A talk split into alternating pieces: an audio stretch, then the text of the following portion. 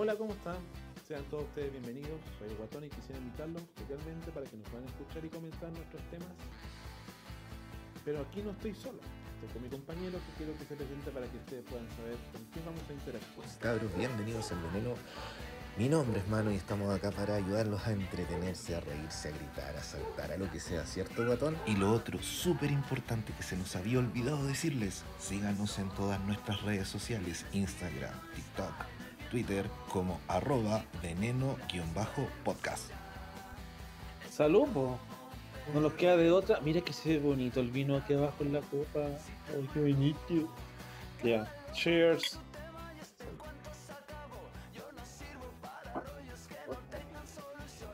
Aquí estamos nuevamente, por enésima vez, tratando de grabar esta cuestión de que no sale, pero todo sacrificio tiene su recompensa, así que vamos a intentar nuevamente, como mono, se podría decir, no sé si mono porfiado sea la palabra adecuada, pero como gente que somos porfiados que somos, vamos a ser insistentes, vamos a hacer otra. Bueno, entonces, como te decía, eh, ¿qué, ¿qué tema hablábamos anteriormente? No me acuerdo qué hablamos. ¿Qué es lo que hablamos? Que hablamos tanta weá. Las dos horas que teníamos grabadas sí, que no se escucha no ni una puta nada. weá. Pero yo me acuerdo que comentaba que cuando venía para acá escuché una persona que se cantante y que cantaba como la wea.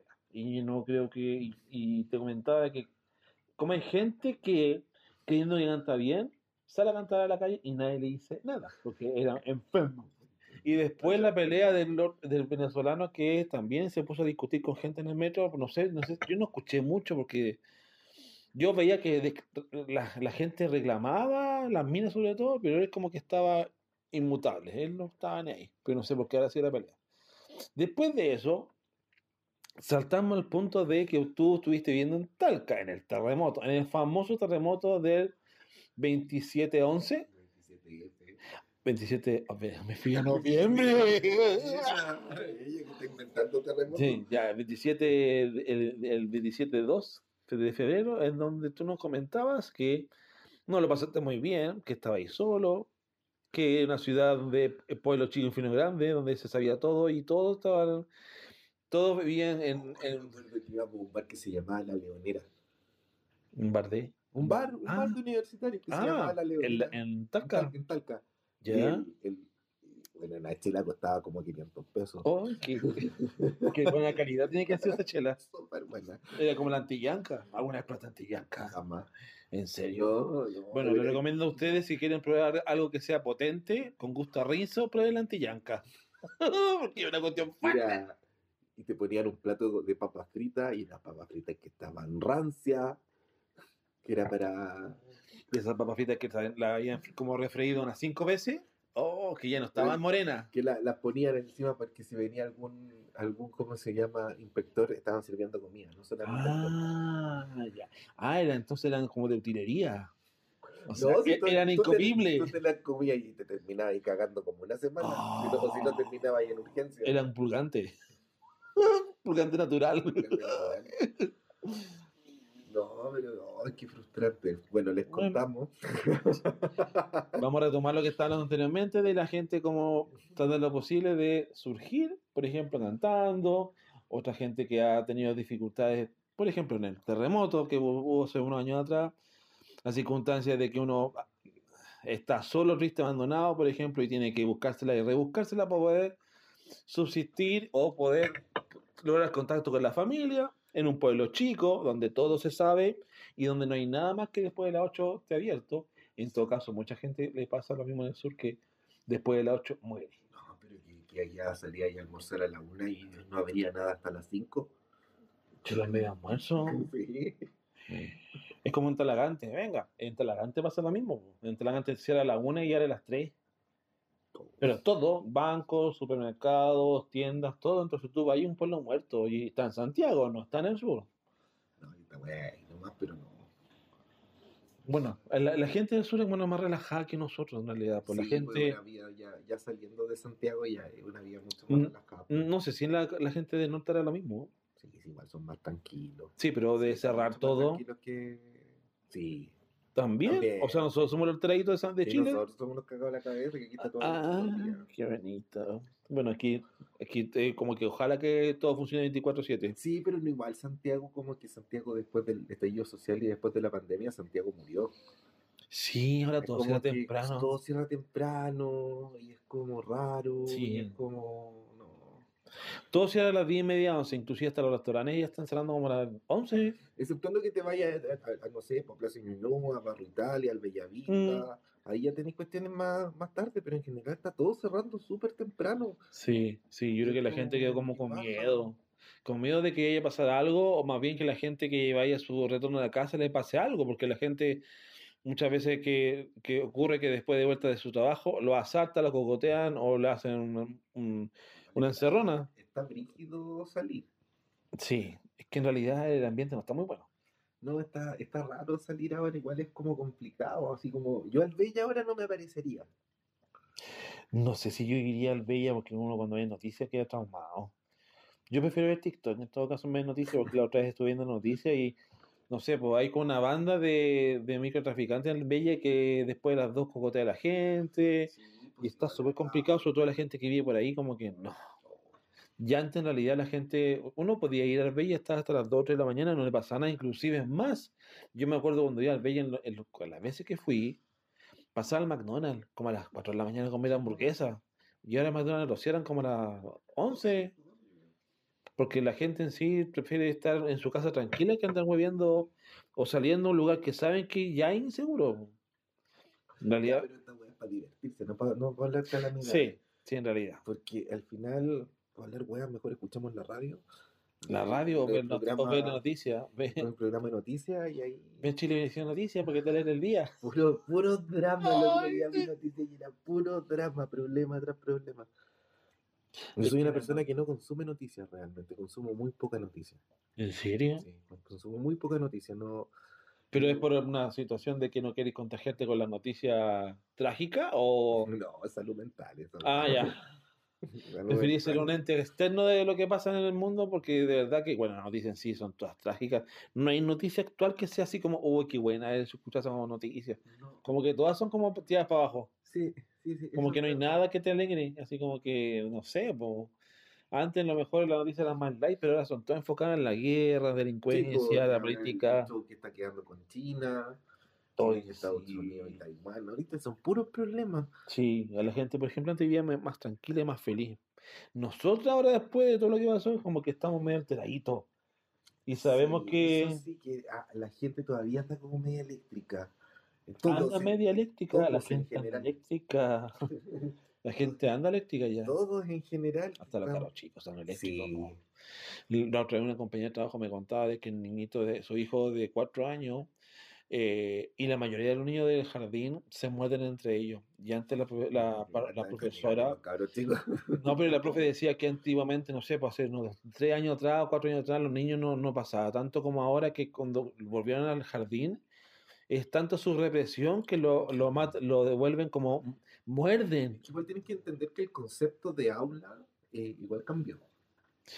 Después Sí, de la pandemia, después de, de haber estado tanto tiempo frente a una pantalla, el concepto de aula cambió. Entonces los cabros chicos vienen con otro tema, volverse a acostumbrar a- al colegio. pero tanto el efecto de los niños que llegan a hacer, a, a, patean a la profesora, las Sí. muerden, se muerden entre ellos, no comen. Bueno, y seamos sinceros también, eh, hay muchos papás que dejan la educación en manos de los en profesores. manos de los profesores De y la- eso no es... No, No, es- pues tú que eres el profesor, Sí, pues. por eso te digo. Sí, pues. Tú eres profesor y los, los, los apoderados te reclamaban a ti por la educación de, los de los hijos, te decían, te recriminaban. ¿Y qué te decían? Es que la gente no sé, la gente es rara porque piensan que porque uno le entrega conocimientos teóricos al niño, tú no le entregas, igual uno entrega, uno trata de entregar algo, algo más en su clase, algún valor que, no sé, cualquier, algo que le entregue un valor agregado a la clase. Mm. Pero yo no estoy para enseñar valores, yo no estoy para enseñarles que no se tiene que robar, que no se deben golpear, eso lo Y no que te pasaba que se te dan ganas así como, ay, este cabrón, cállate. Sí. que no, que por eso ya no trabajo como profe. La paciencia como que te, te, ya te, te la agotaron. ¿Eran niños de qué? ¿De básica? No, yo trabajé de prebásica hasta universitario. Ah, toda la gama. Sí, toda la gama. ¿Y para ti cuál es la peor gama? ¿Los niños? Los niños, Sí, porque por ejemplo, no sé, yo por ejemplo cuando me hice, hice mi, mi, mi práctica en prebásica, Ya. estaba cagado de miedo. ¿Y cuál es la prebásica? El jardín. Y ahí existe práctico con los caros chicos de, Sí, de medio mayor, medio, medio menor y medio mayor. Sí. ¿Y qué le enseñáis? ¿Cómo lo tratáis a esos No, niñitos? son como, como, es que igual son como, yo les decía, no se vaya a quebrar un cabro chico. Oh. es que lo encontraba que son tan, tan, ¿cómo se llama? Tan Frágiles. Frágiles, pero no, pues son conceptos motores que le enseñan a reconocer su cuerpo, espacio, Ah. juego. En general, yo soy muy bueno para jugar y juego. Cuando hacía clase jugaba mucho, lo pasaba bien. De repente yo andaba Y- jugando con los cabros chicos metidos en. Igual de ser complicado tratar niños de 3 a 4 años. Donde más me gustó hacer clase en la universidad. Porque ahí pude ser malo. Ah, ya, ya te no fuiste malo con los, los caros chicos. No, te controlaba ahí. Sí, pero en la ¿Y, y, universidad y puedes en qué, y qué nivel de maldad tú, tú utilizáis en los caros de la U? Es que no sé si. Así, es pruebas así como de la pero- nada, así como... Que ay, no, pues que, es que sí, pues que igual, pues está ahí en la U, pues la U es así. te desquitabas entonces. Ay, se me hicieron mierda en la U y tenía que desquitarme de alguna forma. O sea, tú buscaste la forma de desquitarte y hacer que todo lo que te pasó o lo que no te hicieron en la U o que te hicieron se compensara o se devolviera. Buscar la no forma. sé, pero por ejemplo, igual hacía un, un ramo que era. Espera, Un ramo que decía de qué, de... Bueno, tú decías de, de, de, de- de profesor de Anatomía. Ya, eh, de, ca- eh, niños de qué edad, cabros de qué edad, de 20, universitario, 20 pues, años, 19 sí, años. Universitario. ¿Y te gustaba hacerle clase a los universitarios? Sí, sí, entretenido cuando estaban todos. Yo, cacho, yo también estaba así cuando estaba en clase de anatomía. Era como. ¿Y cómo le haces clase de anatomía a un cabro de universidad? ¿Qué le explicáis? Clases que según la clase puede ser clase de músculo, clase de, no sé, un montón de cuestiones, Ah. sistema. Y anatomía, cuando empezáis con anatomía, empezáis con weas así como de biología, mezcláis todo, po, porque todo, todo lleva a algo. Entonces cuando empezaba, y no sé, po, necesito del corte sagital, o el corte distal de este músculo, no sé, pues del, del, del bíceps braquial superior, ¿cachai? Necesito un corte distal y que me... Pero el contexto de que eh, ellos está, ¿qué están estudiando los, los Educación física. Ah, ya, o sea, por último deben entender lo que tú estás diciendo, porque si tú Sí, me hablas ya familia, no cacho ni igual lo que No, estoy porque, hablando. Por ejemplo, hay posiciones y cortes que se hacen para hacer los estudios, pues, ¿cachai? Que son formas de, de, de- de cómo dividir el cuerpo. ¿Y, y de qué forma tú te, te, te vengabas con los chiquillos? No, yo la ¿Qué es lo que hacía ahí? La hacía pesada. Le, te desquitáis en las pruebas. No, no en las pruebas, pero era, era, era exigente. ¿Y tú te das cuenta también de eso? O sea, no lo hacía así por, oh, se me pasó un poco en la mano. No, pues sí, obviamente hay una, hay, hay, hay un, hay una escala que tenés que respetar y todo. Pero igual, pues... tú estás sobre la escala, así como No, que pero es que igual de repente... buscáis la forma de que no se dan cuenta de que la escala estaba un poquito baja y tú la subías más y no, más. No, no, sino eso, es que en, el, en el sentido de que en las pruebas de anato era como mucho redacción. Ah, Entonces uno me inventaban el principito de un músculo. ah. Oye, ¿por qué será que los, disculpa, pero ¿por qué será que los profesores de educación física, los que me tocaban a mí, nunca hacían educación física en el sentido de que te hacían hacer ejercicio, pero ellos no lo hacían? Que esa es la antigua escuela. po. La antigua escuela de, los- de los profes. Porque mi profesor era obeso, era, si yo Sí, soy sí, yo gordo, también. Mi profe eran, Yo- exceptuando una que, bueno, que estuve en colegio de deportistas, pero una profe que tuve en la media que le decíamos la sargento Pepper. Ay. Porque mi profesor era gordito, gordito, y él no hacía nada, se sentaba y de allá nos explicaba lo que teníamos que hacer y nosotros a veces nos equivocábamos y, él nos corregía sentado y no Muchas sé, clases este viejo no se mueve. física- Muchas clases de educación física fueron las niñas con el libro y los cabros y los niños jugando a la pelota. Y eso fue todo. Y eso fue todo. Y muchos colegas míos eh, hacen eso hasta el día de hoy, pero la antigua escuela estaba más arraigado en la antigua, en la antigua escuela. La antigua escuela, la escuela es hacer lo mínimo posible. Hacer lo mínimo posible. No, no sé, es que antes, es que educación física eh, al final es, es una rama de la pedagogía que nadie pesca. ¿Y por qué? porque piensan que no es importante. Y es Mm. súper importante para el desarrollo, para el desarrollo en general de un, de un niño, su desarrollo físico. Pero aquí no, solamente no desarrolláis el físico, desarrolláis desarrollo psicosocial un montón de cuestiones más que es bien, es bien entretenido, pero es como aquí no lo pescan. Por ejemplo, hay un países, no sé, países no tan alejados de nosotros que tienen, no sé, seis horas de educación física y con suerte tienen Sí, cuatro ahora, y a veces dos. claro. Oye, ¿y entre los mismos colegas también se discriminan los profesores de educación Ay, los física? profesores son los más Los más rancios. Le di- La sala de profesores no se llama sala de profesores, se llama sala de víboras. ¿En serio?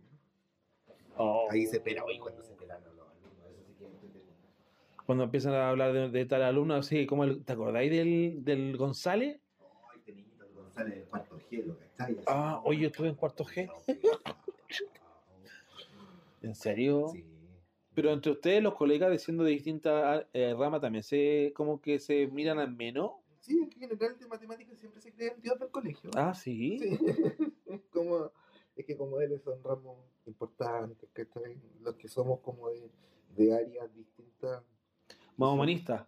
No, no, no, no, no, no, no, manita. Más, ¿cómo se llama? Que la evaluación, la evaluación cuantitativa no es tan importante como la evaluación transversal que podía hacerle al alumno. Ah, ya, ok, ok. Pero de la weá que estamos hablando. Bueno, que la- que, bueno, la- sí, en definitiva, así es la vida. La vida está llena de matices. Y créeme que los profesores yo me acuerdo, la sala de profesores de mi colegio era gigante, era como una, era como un departamento. Aguante mis colegas, ojalá algún día les suban el sueldo, aunque yo ya no ¿Eh? Sí.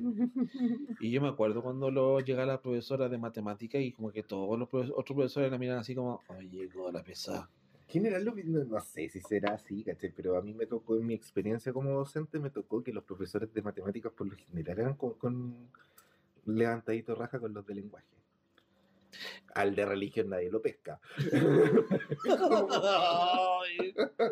Entre ustedes mismos así como, llegó el canuto, no lo pesqué. Y yo me acuerdo que la sala de profesores de mi colegio era como inmaculada esa sala, nunca pude entrar, No, Se veía de afuera. Qué entrar a la sala de pero yo quería entrar, cachar lo que había adentro, nunca pude, ¿qué va a no sé, pues una, ¿Qué- de qué puro que hay sapo. en una sala de profesores? A No sé, ¿qué que tienen para tomar su cafecito, que ellos Ya. conversan, tienen una tele, un sofá, no tengo idea. Es que nunca puede entrar a mirar, o sea, miraba de lejos y uno, uno se imaginaba que es lo que había allá adentro. Inclusive más, yo pensaba algún día, algún día haber entrado, sacado un libro de, de clase, haberme he puesto mejores notas, o haber borrado una anotación, pusiste anotaciones. Muchas. Pero es que si ni las pescan. Ah, no. Al final gastáis más, Ah. más lápiz que. Ya está más sudor y lágrimas que estar que escribiendo que, que trato de leer al, profesor, a la- al alumno. Y eso en definitiva después se le pasan al, al apoderado cuando está en reunión de, de alumnos. apoderados, muchos apoderados no están ni ahí con esa cuestión. Es como dejan que el cabro chico haga, Y en fui, el colegio haga y deshaga, y después dicen, ay, pero ¿por qué tiene tan malas notas? Que los profesores lo tratan mal, y muchas veces es porque el cabro culiado es insoportable. oye, y fuiste, y fuiste profesor jefe de. Sí, de un octavo básico. Y los gradué. Oh, uy, qué bonito. ¿Te tocó algún profesor o algún alumno que así haya odiado en tu en tu octavo básico? No, no. ¿Y algún apoderado que dicho, Todos. "Ay, ye- ah, chuta"? Ay, ¿en serio? Pregúntale, profesor, que tú conozcas el, el- tema más odioso es tratar con los apoderados. No entienden. Ellos piensan que sus hijos son perfectos. Claro, son papás. Oh. Pero yo me acuerdo de las reuniones de apoderados que yo, mi mamá lleva. Yo te- iba cagado de miedo cuando mi mamá tenía reunión de apoderados. Mira, para mí era cagadera, pero segura la reunión. de- serio? Sí, sí, yo nunca fui un alumno genio. Yo era flojo, sí, yo no soy tonto, yo soy flojo, yo era flojo. Yo me puse bueno para estudiar en la universidad recién. Ah, recién. Pero cuando tenías reunión de apoderados, cuando tú eres profesor, ahí a mucha discusión. No, yo la hacía cortita. Ah, ya. No, yo, yo no les daba mucho tiempo como para hablar weas, así como de, ay, que el paseo del cabrón chico, que no. ¿Ya te fueron de paseo? ¿O hicieron un regalo? No, sí fuimos, nos llevaron. Tuve que ir yo así como, ¡Ay, qué entretenido! Es una paja, es una paja. Al zoológico. lo- no, no, si era en octavo, no, si fuimos como a la playa, parece que más sencillo. No me acuerdo. ¿Y te hiciste el simpático para ir? Porque si no, no es que te- tenéis que ir, po. Oh, lata, otro, que tenéis que ir si tú soy el responsable. Uy, qué lata, de verdad. Yo no me acuerdo haber ido a. Yo no tuve, yo tuve en mi cuarto medio y en mi octavo salido. ¿Quieres estudio? Es que eso a eso voy. ¿Mm? Yo no fui. No fui, ¿por qué no fui? No, no fui porque eh, yo no quería ir, no compartía mucho con mis compañeros y como también era como niño, niño de cristal yo, entonces me dijeron, ah, no. Era la amargosa del grupo, Sí, eso sí- era. Hicieron solamente fiesta en un local nocturno, pero de, de- como que hacían comida. Más allá de eso no hicieron nada más. Y yo sé que al día siguiente se fueron a la playa, pero yo no fui. No, yo mi- Bueno, mi curso éramos poquitos, 15. Ah, no, Entonces, en general- 45. En general era, era como un ambiente bien agradable entre nosotros, nos llevábamos súper bien. Nos fuimos a Camboriú de... Uy, qué top. de- de- no, era como, en ese tiempo era como que estaba empezando el boom de Camboriú de las giras de estudio. Salir del país en ese Nos tiempo. ¿no? fuimos a Camboriú, yo me acuerdo que fuimos con mi profe jefe, Ah, pero tú de alumno. y alumnos desde cuarto Ah. medio. ¿Y cómo te portaste? Como el pico si ya de cuarto medio. en serio. Y mi profe, pero andaba curado. Entonces, así el profe, ya, "Ay, pues, con pico cabrón coleado. Ah, sí, pues ya están fuera ya, pues. ¿Y cuánto tiempo fueron? ¿Una semana? Una semana. Qué bacán. Qué bacán. Hay colegios que salen fuera del país, que salen a Bariloche normalmente, Sí. o salen a Brasil. Bueno, nosotros éramos de esos cursos que no nos veíamos siempre, porque teníamos un, un horario medio extraño, éramos colegio deportista, entonces igual era como bien distinto ¿De alto rendimiento? de alto rendimiento. Ah. Entonces era bien distinto el, el, el, el, el- modo de estar en el colegio. Ya. O sea, pasabas más afuera haciendo ejercicio, a lo mejor, o entrenando que estando en en sala. Es que muchos de mis, como todos éramos deportistas de elite, entonces uno, no sé, po, estaba ahí en circuito asiático, circuito europeo, circuito, no sé, sudamericano, entonces... Ah, sí, o sea, Entonces de repente tú estabas ahí, no sé, de enero a agosto, fuera, pero igual seguías ahí estudiando, era como para prepararte para los exámenes libres, igual te mandaban el material, y siempre te, te evaluaban, ¿cachai? Era como bien- o sea, que estén todos juntos era casi un milagro. claro. Por eso eran los cursos tan reducidos. Yo tenía Sí. compañeros que eran atletas, pesistas. Sí, era bien en entretenido. todo caso. Era bien entretenido. Pero ¿cómo lo hacían con las clases de que seguía estudiando? Eh, siempre, siempre, aunque estaban siempre afuera. teníamos que estar estudiando, nos mandaban todo el material. y las pruebas. ¿Cómo lo hacían con eso? eh, tenía que darlas cuando venía a Santiago, si no las tenía que mandar. Este, ¿La mandaba lista? Mi entrenadora me tomaba la prueba. Ah. Y mi entrenadora era mi prima y tú pensás que alguna vez me dejó ver alguna vez. No. Nada. nada. O sea, usted se arregla solito. Sí, pues sí. Parte de ser deportista también es, es ser independiente. po. Sí, en realidad. Sí. Porque pasáis mucho tiempo arriba de aviones, pasáis mucho tiempo solo. Sí. Mucho, mucho tiempo solo. Entonces, o estáis entrenando y entrenáis solo con tu entrenador nomás. Y de repente tenéis que entrenar, no sé, pues, para un campeonato grande, no sé, el mundial. No te ponías a entrenar con toda la selección. Entonces, tú hacías entrenamientos más específicos o más weas, ¿cachai? Entonces, según lo que queráis. ¿Pero Eh, eso fue un año o fueron los cuatro años de media? yo venía de básica con ese. Ah, hace rato entonces. Ah, y pensé que había sido No, yo, yo empecé a, viajar como a los 13 años, empecé a viajar así como harto. Empecé a, a- a- a- por los circuitos internacionales. Uy. Que igual en todo caso tener un curso o que tenga un grupo de compañeros que estén en la misma que tú. Porque todos hacían algo, o sea, no creo que haya. De los 15, todos hacían algún tipo de, de actividad física afuera. Todos, todos, todos, todos eran seleccionados nacionales. Ah, sí. Todos. Y el colegio en sí también era como la escuela para, para deportistas. Sí, pues tenía, tenía de todo, tenía de todo, de todo, la weá que se te ocurriera. Y que tú elegías lo que querías hacer. eh, No, pues era lógicamente que nosotros, todos los que estábamos ahí, veníamos ya practicando un deporte hace mucho rato. Ya teníamos experiencia en el deporte, ya, ya era ya alguien, pues ya si llegaste a una selección era porque tan malo no soy. pues. Ya. Pero, ¿quién eligió por ti en ese aspecto? ¿Tú mismo dijiste "Sé que yo me voy por esta rama de la, del deporte o alguien te motivó? No, a- a mí- yo lo vi y me gustó nomás, ¿cachai? Y lo empecé a practicar hasta que me, me gustó, me gustó, me encantó y después como que fue una, una obsesión un tiempo hasta que gané todo lo que tenía que ganar, después me retiré. Ah, No, pero me retiré por lesión, yo hasta el día de hoy por mí yo seguiría compitiendo. sí. Sí. Viejo, es ridícula, me vería ridícula con una malla. Bueno, pero yo creo que nunca es tarde, pero sí, ¿hasta qué edad se puede competir? Por, eh, por ejemplo, en lo que... Igual, la vida de los gimnastas, yo era gimnasta, ¿cachai? La vida de los, yo era gimnasta aeróbica, la vida de los gimnastas. Igual eh, en ese tiempo era más corta de la vi- que, que ahora. Ahora los cabros igual están durando un poco más, pero antes igual era más bruta. ¿Corta en qué sentido hasta qué edad? 26, 25. Ah, igual, es joven.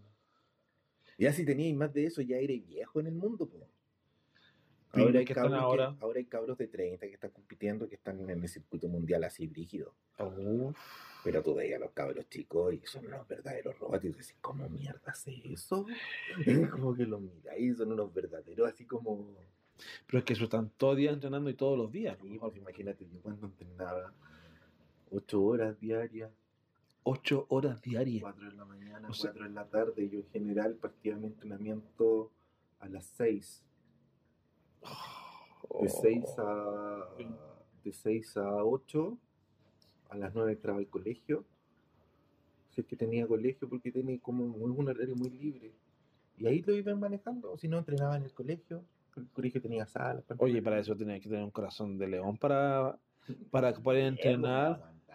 Mierda. No, pero también tú en el sentido de que tenías la garra de hacer todos los días lo mismo, porque imagínate levantarte a las 6 o a las 5, hasta, hasta las 8 de la mañana y después En la la... tarde yo entraba a las 6 y salía a las 10. Oh, y era Estaba todos los en días. Claro, básicamente todos los ¿Y los fines de días, semana yo también? Entrenaba de lunes a sábado. El domingo De en lunes a sábado. Sí, el sábado entrenaba en la mañana. Entraba a las 8 y salía a las 2. Oh. Y en ese CAR yo entrenaba en el CAR en ese tiempo, en el Centro de Alto Rendimiento que está ahí en el, en el Estadio Nacional. No existía, Ah, ya. no existía el CEOCAS que está acá en Juan Moya, ¿Qué el SEO? el Centro de Entrenamiento Olímpico. Ah, ya. Y en la weá hacía frío. Esa weá hacía, afuera hacían 3 grados, adentro hacían menos 10. Ah, Puta, que helada esa weá, por la chucha, y era Pero- como que estábamos todos entrenando y estábamos todos para arriba, éramos unos verdaderos así como unos cuerpos gigantes de ropa para arriba y abajo, tenías que andar con chotas más po. pero era porque no estaba ambientado para hacer ejercicio, era muy galpón. grande, es muy Ah. grande. Por ejemplo, tenía ahí, no sé, pues estaban las, las canchas de básquet, las multicanchas, que eran como tres. Después venía el área de rítmica, el área artística, el área de entrenamiento artístico, donde estaba el foso, donde estaba la, el área de nosotros, arriba estaba el taekwondo. Entonces una weá que es súper amplia y más encima pasa una pista recortada por todo el car dando la vuelta. O sea, cágate de frío. Cágate de frío, oh, yo los peores fríos los pasé en esa weá. Sí, y a pesar de que estás entrenando, igual te cagué de frío. Sí, es igual te cagáis de frío. Y aparte que siempre tenés que estarte moviendo, si no te enfriáis, pues. Sí, porque yo, por ejemplo, en la casa, o hace un 10 minutos que quedo así como, oh, calentito. Pero en un espacio chico, pues, o sea, ya tú decías que es como gigante, como de piso y piso. Sí, pues tiene dos pisos, dos, dos pisos. Sí, dos pisos. Pero igual es, es- es grande y aparte que siempre nos faltaban weá en este país culeado, siempre para entrenar un cacho. Todo era un problema. Sí, que estoy haciendo- El piso no está en Curicó, el piso no sé por qué está en Curicó. ¿Cómo el piso? El piso de gimnasia, el piso compraron un Ese piso que se mueve, que se mueve, que- que tiene se- como resorte. que se ejecuta el, el deporte, ¿cachai? Lo compraron hace mucho tiempo atrás y la weá siempre estaba en Curicó. ¿No está en Santiago? No.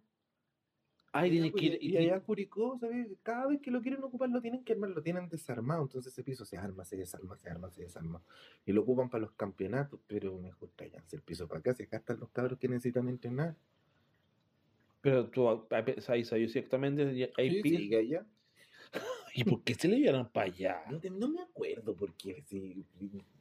Yo anduve metido en, e- en ese juego, pero no me acuerdo por qué fue. Sé que era un campeonato que teníamos en Curicó que había que llevar el piso, pero no sé por qué la weá nunca volvió. Gente, este país es tan al revés. Menos mal que no están Punta Arena al piso, porque imagínate partir para allá. Y yo creo que partir para allá en el caso tuyo era como una vez al mes, a lo mejor que ir para allá. Yo a Curicó, por lo menos, viajaba dos veces al mes. Cáchate. po. Igual era agotador y conozco gente que sigue. Yo me retiré del deporte, ya lo dejé completamente de lado. Yo también dejé deporte. Pero es como que el otro día estuve conversando con gente y es como, bueno, sí, es la misma mierda de siempre. Qué No hay- aburrido, así como, qué aburrido. Siguen los mismos luchas de ego con distintas gente. Sí. Siguen las mismas luchas de ego, weón, que por subirse un avión son capaces de cagarse a, a deportistas que, que, que, que, tienen oportunidad de, de hacer algo, a ese hacer algo toque. afuera. Sí. Que prefieren que vaya la hija de. Y yo conozco a toda esos que, a toda esa tropa que está ahí. y- Mira, para hacerte la corta, de 54 quedaron 56 en el mundial ahora que se hizo en Portugal. Eh, eh, Fueron a puro gastar plata, básicamente. ¿En serio? Sí, pero bueno, ojalá que lo malo es que estos cabros igual no llevan pocas competencias grandes en el cuerpo, pero como que no aprenden. No, no, no aprenden, están... ¿Pero tú crees que es por falta de recursos o porque los No, recursos se desvían? Yo creo, se- mira, una es por una sie- en este deporte siempre ha tenido falta de recursos y otra es porque tienen un ego. Sí. Es que son un ego que tú decís como, hija, ¿y usted de a dónde salió? Oh, oh. No, de verdad que tú decís como, oh, y estas se creen estrellas, no la conocen ni Santa Isabel. Pero no, el deporte aparte que es como un ambiente de mucho, de mucho envidia. Es competitivo, pero es un, un ambiente como competir con la gente que no conocí, pero también competir con tus No, pero sí, una, una cosa igual es rico competir, pues esa es la idea del deporte, competir, pues, ¿cachai? Sí.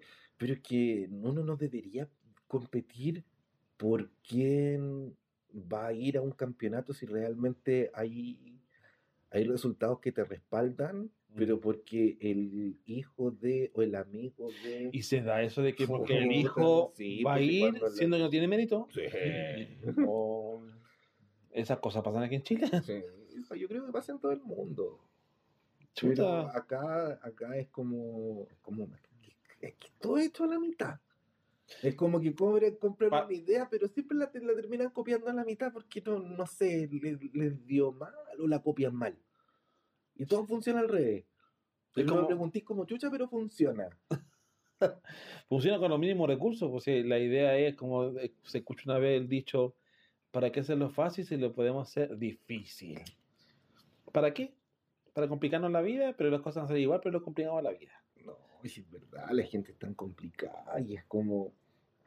No, pero es que yo... Pero yo creo que la gente ahora está más complicada que antes. Sí, pero yo he escuchado, yo he escuchado comentarios, no, es que yo me merezco ir al campeonato porque yo hice ¿Y esto. ¿Qué hizo ella o él? Puta, no sé, pues, ¿cachai? No sé, porque... Y pelean por ir al campeonato así como que yo voy a subirme al avión. obvio, porque si imagínate, ahora fueron a Ay. Portugal, fueron dos semanas. Bueno, fueron a puro perder plata, porque después Fueron de paseo. fueron de paseo, porque estuvieron los días en el campeonato y, Y chavalín. y, y después la otra semana, ¿por qué dos semanas? Si el campeonato no se ve una semana, te dan dos días para conocer y después de vuelta Oh, Qué lindo el ambiente del deporte. Por eso yo apoyo el deporte. Mira, si aquí hay deportistas que, que se sacan la cresta, por ejemplo, a ver, el Tomás, el, la Tommy, ¿Qué Tomás? Estudiar. Tomás González. Ah, el Tomás González, que todos piensan que Tomás González, no, ya no voy a hablar, no, mejor no. No, pero el Pero- Tomás es, uno de los deportistas que sí la supo hacer. Él fue súper esforzado, porque yo Tomás lo conozco, chico, entrenamos juntos mucho tiempo, Ya. pero el problema ahí es la mamá. ¿Qué hace la mamá? la La mamá mamá. estuvo mucho tiempo de presidente de la federación y, y solamente presidenta. be- beneficiaba, beneficiaba a Tomás. Y Tomás no era necesario, si Tomás ya tenía hasta auspicios que, que iban por él. Uy, qué turbio. Entonces, es- ese, es el ambiente, pues, ¿cachai? Qué turbio. Yo no pensaba que era tanto bien ambiente del No, Tomás, el ambiente, era- el ambiente de la gimnasia es como un ambiente turbio y es como que de pelea y, y, se, y cagüina y que tú dijiste y me dijeron y no, y un ambiente, por eso es lo mismo, yo me retiré. dije así Oh, no, qué tóxico. Fui entrenador, ¿cachai? Fui de todo, fui juez, fui gerente técnico de la selección, fue un montón de weas, pero no, y después dije, no, o sea, que... Y, y como el- con el alto rendimiento de este país, como con cualquier otra carrera que no sea medicina, leyes o una carrera no- así como normal, eh, o no sea fútbol, no ganáis plata. O sea, casi así por amor al arte. Sí, pues. Uf. Y más Yo, encima. por ejemplo, cuando yo era deportista, todos los, co- lo co- la gran mayoría de las cosas las, las costearon mis viejos. Música, mallas, viajes, todo lo costearon mis viejos. Mm, mm. Sí, pues hay. Muchos dicen que al- al final ser deportista es un costo para la familia. Exacto, ya tenía el, el buzo de Chile, todo lo que queráis, pero después decís como ya y valió la pena, así como me devolvieron algo, si cuando yo gané un campeonato importante, lo que salió en este país fue una, una nota en el GC en el 13, eso fue Todo. y eso fue todo. Que en todo caso que igual que, Pero que el weón que mete un gol, pero el otro Sí, weón que mete un gol, pero le hacen un queque porque el otro culiao, ni siquiera esa weón ni siquiera es deporte, es una actividad recreativa. Entiéndanlo.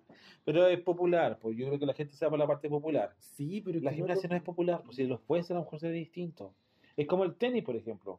El tenis es un poquito más popular, un poquito menos popular que el fútbol, pero La sigue siendo popular. Yo creo que la gimnasia igual tiene un poco de, de, de esa weá del clasismo la gimnasia, porque la gimnasia es cara. Es que la gente que después de la gimnasia sabe que la- los que están compitiendo son de plata.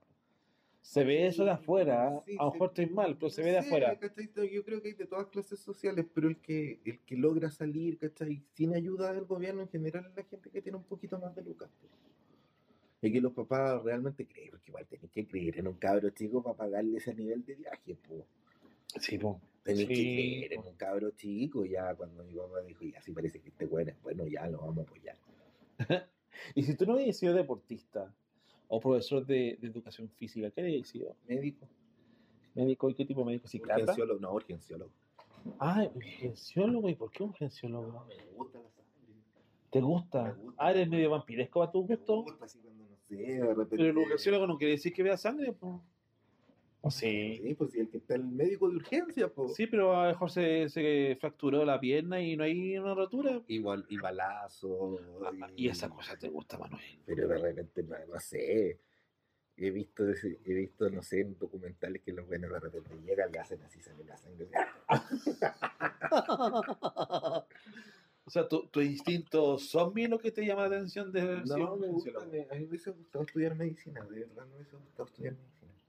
¿Y urgenciólogo? ¿Y conocí algún urgenci- urgenciólogo? Sí, sí conozco. Sí, Sí, y son como escasos en todo caso. ¿no? Yo, nunca No sé qué tan, cómo será el mundo. Yo creo que hay como un urgenciólogo por cada hospital o clínica y sería. No es como el pediatra que hay como 10. No sé, ¿cachai? Pero igual es, es brígido hacer, un- porque trabajan por turnos siempre. Sí, pues. Sí. Y Pero te- que estar, no sé, imagínate ese que está en la posta central. Ah, no está enfermo. No, está vuelto loco. No. Porque a cada rato, pues si la puerta central es pura urgencia. La primera vuelta loca. No, pero te habría dado el cuero para haber visto tanta sangre, visto Sí, tanta. ¿por qué no? Pero tú la gozas y así como, ¡ay! Es que igual, pues, mira la aorta, le estás. El cuerpo humano es una weá tan, tan, tan magnífica que cuando lo veis, pues es muy distinto verlo funcionando que cuando yo tenía una prueba de anatomía me ponían un pedazo de carne y me decían, ya que eso, po. Ah, sí, no, sí. Entonces es muy distinto ver, no sé, un pedazo de pectoral vivo a verlo como el pedazo de carne que compraste para echarlo a la olla. Ah, sí, pues hay, hay diferencias. sí, no, sí, sí, claro. Pero yo creo que hay que tener Sí. nervios de hacerlo, para ser urgenciólogo. A mi parecer, yo creo que es como, es como una pega complicada. ¿Urgenciólogo o neurocirujano? Neurocirujano. Sí. Uy, no podía haber sido pediatra. No, Tenía que caen sido bien. mira, no, a mí no me caen mal los cabros chicos, pero los mantengo con mucho. Ya, entonces- Mucho lejos. Eh, eh, un ginecólogo a lo mejor. Que fome andar viendo choros. No. ya, un urólogo. No, al final van puros viejitos y el otro, el, el que va por lo general, va porque se infectó de alguna Ah. vez. Y yo encuentro que la que es la urge- urgenciología, yo creo que es una de las carreras más como extremas. Por ejemplo, tengo un amigo que es médico que, eh, como el mundo, él siempre, eh, eh, como que me, me dice, no, que los cardiólogos son, que es como el mundo elite de los, de los médicos. Ah, los ya, ya, a ver, Así como, Eh, En lo, en la- en lo que es eh, docencia, lo, de- lo de matemáticas son como que los intocables, los semidioses. Sí, y en que medicina, creen los semidioses. ¿O se cree? No Pero- sé, que yo cacho que en medicina lo de esos buenos de la cabeza, los... los psiquiatras. No, los neurocirujanos tienen que igual siempre rígido operar el Pero- cerebro y meterse en toda esa mierda. Yo creo que igual el buen del corazón también. Pero tu amigo que es médico, que yo me creo que también te, te he dicho, oye, en, en toda la gama de medicina hay unos que se ven, ah, por ejemplo, yo creo que un cardiólogo ve así para abajo un pediatra, así como, No sé cómo será. ¿Cómo será? Sí, ahí si alguien nos puede comunicar, contar cómo eso. Pero no sé. Porque lo que más hay, me por ejemplo, me dice en No general. sé, lo- pues, tú, tú, tú, tú soy ingeniero. Sí, En el mundo de los ingenieros. sí, pues tú miráis da- para. Sí, se da mucho los, los civiles miran para abajo lo de ejecución. ¿Por qué? Porque los civiles son. Sí, pues es que los civiles estudiaron como un año más. ¿Cachai? Un año más. Y eso, un año más.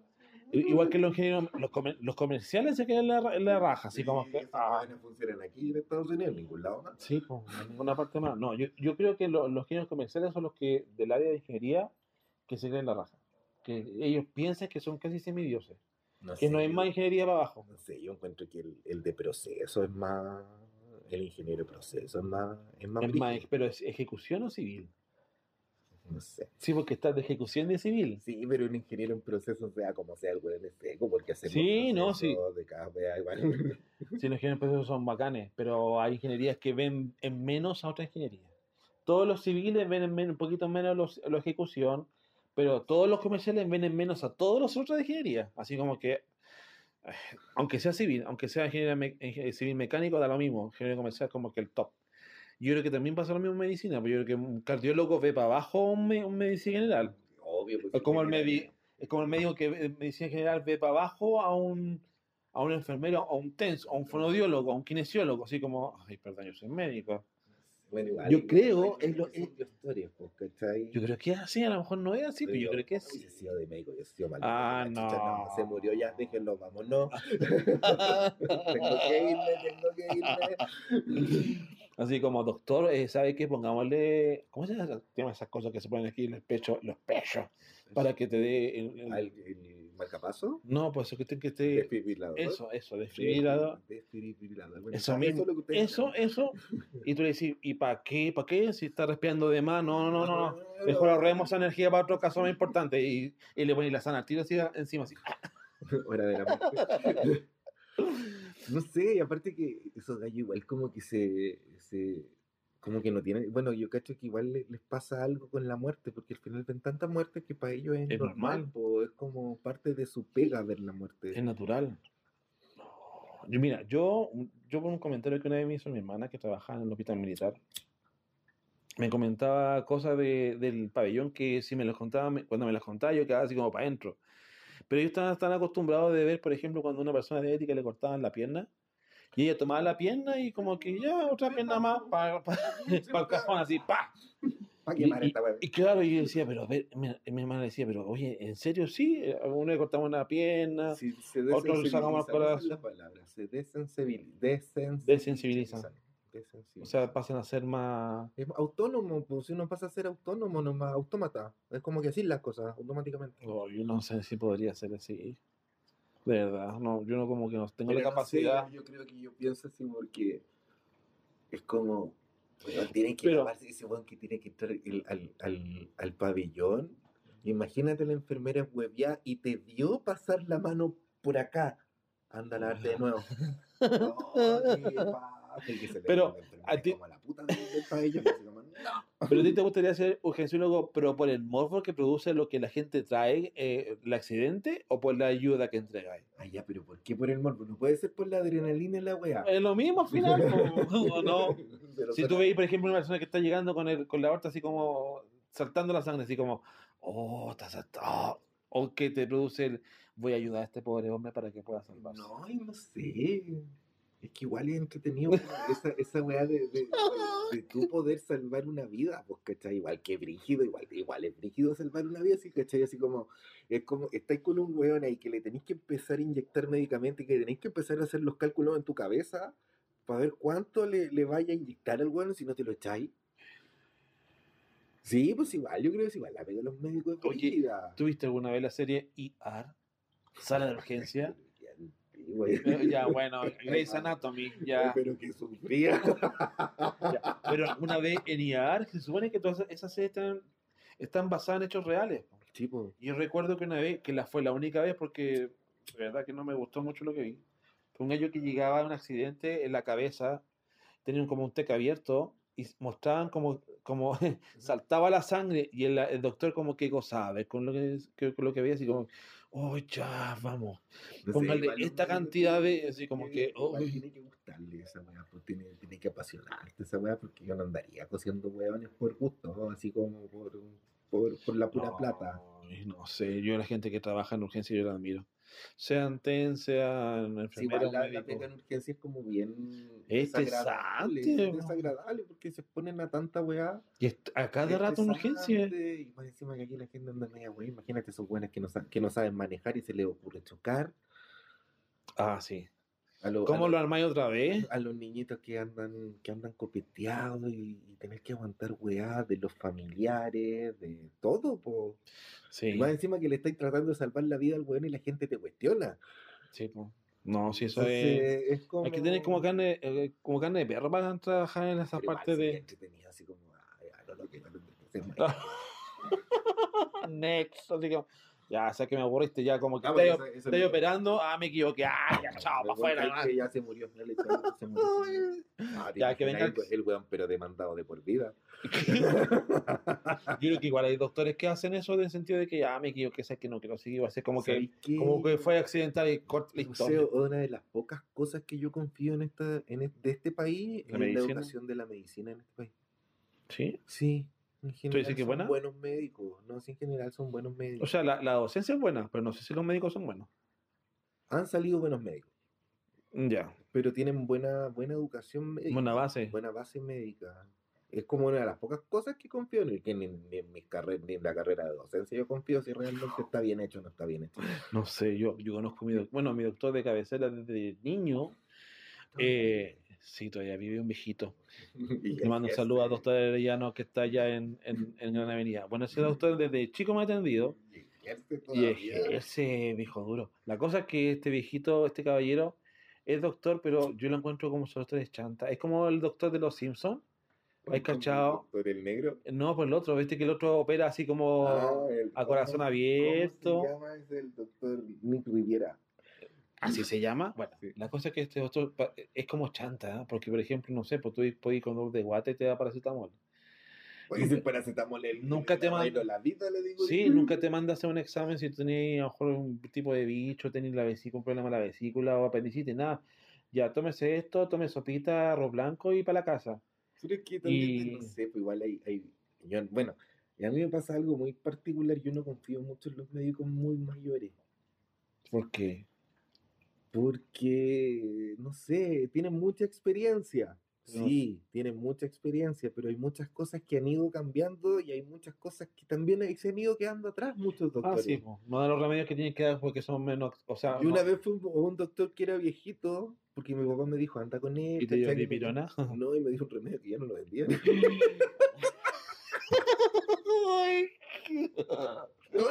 No, y- y y a la farmacia y me me sí lo tengo, pero lo tengo vencido hace cuatro años atrás. Y como, ah, dijo, no, eso hace como dos años que está descontinuado. ¿en serio? Sí, yo le dije, pero mira si la receta. de-".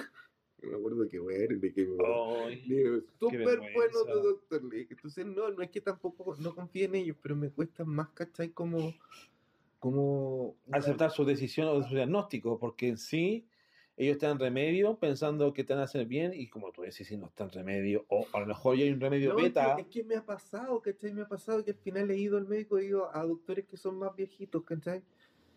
Y como que me dan el remedio, y nunca me mejoro. como que tengo que ir de nuevo al médico. y vaya mismo, porfiado. No, no, voy a otro. Ah, ya. Ahí pido otra opinión, el otro me da otros remedios que sí me hacen efecto en la cuestión, entonces como... ¿Seré Sí. yo? No, yo creo que o- son los- o seré una pre- ¿Será una predisposición mía? Dije, oye, qué, qué potente la predisposición del maricón, ¿cachai? Pero no sé, siempre he tenido esas malas experiencias con los doctores que son más viejitos. Bueno, mi doctor no es viejito, no es tan tan viejito, debe tener como unos 60 años, pero sí me ha pasado que después he tenido que ir a otro doctor y me dice, ¿y esto le dio el otro doctor? Así como, por ejemplo, una dipirona, así como, ¿y esta cosa le está dando Igual es, todavía? feo que, igual es feo que tu colega te, te pele con tu paciente. ¿eh? Yo creo que es feo que un colega te, te pele Pero con lo- un cliente, pero pasa en todo. Sí, yo creo pues, que pasa te- en todo. Porque además los profesores pasa que un colega te puede estar pelando con un apoderado y hablan de ti. Y pasa en tu área que, no sé, pues, un cliente puede estarte pelando con tu jefe. Sí, po. Es como así. Y los doctores entre sí tienen la costumbre de cuando tú vayas a otro médico, siempre pega al otro doctor y dice, y esto le dio el otro médico. O pueden ser de la misma sucursal y, o distintas, pero ellos como que no están Sí, con... es como ellos son como todo, todo fancy.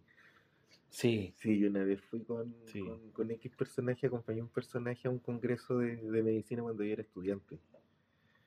Y la wea así, pero era como muy, así como muy, todo muy cuiquito. Sí. se come es que rico, sí, se come rico. pero, Yo, yo conocí al... eh, había un... Bueno, todavía está, está el sistema de Fonosalud. A lo mejor no voy a decir esto, pero lo voy a decir igual nomás. El, el sistema de Fonosalud que lo tomó un, un call center X, eh, trajo a, mm, a plataforma de call center a médicos, doctores y médicos, doctor, eh, médicos, enfermeras y matronas.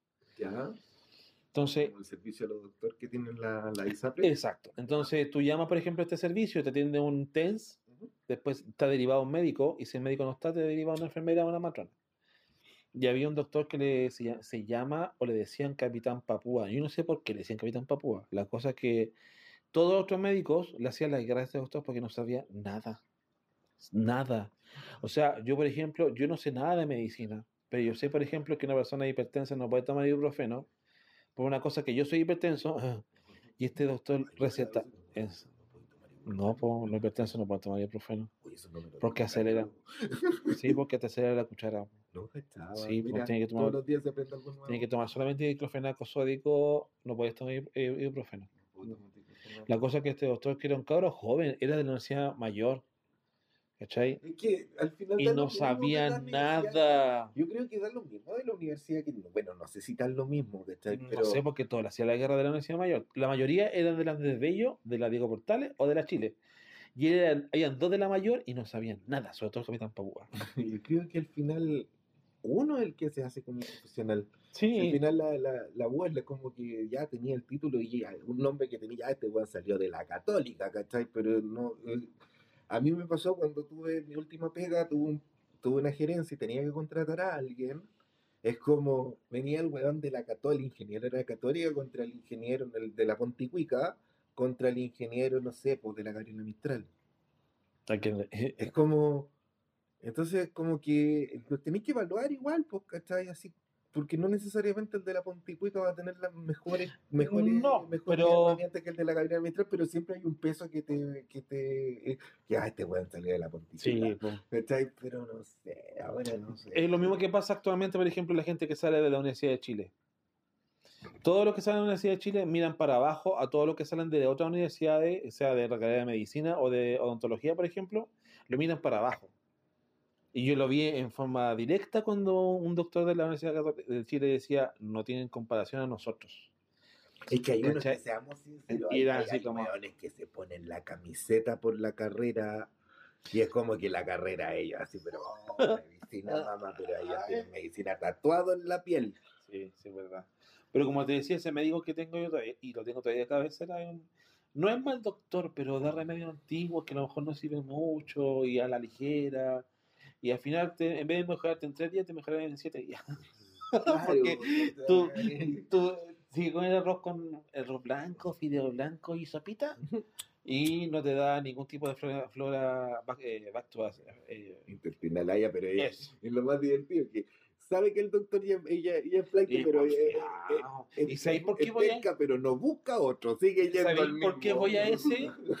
Mira, ¿sabéis por qué voy a ese? Por dos razones. Una, porque el bono no es tan caro. Y otra, porque siempre está desocupado. Entonces, por ejemplo, si yo voy a otro centro médico, hay que pedir hora y lo esperar que estén para el día siguiente. En cambio, este doctor siempre está desocupado. Tú tienes que sentarte a esperar, no me te atender. Pero, es que llegue.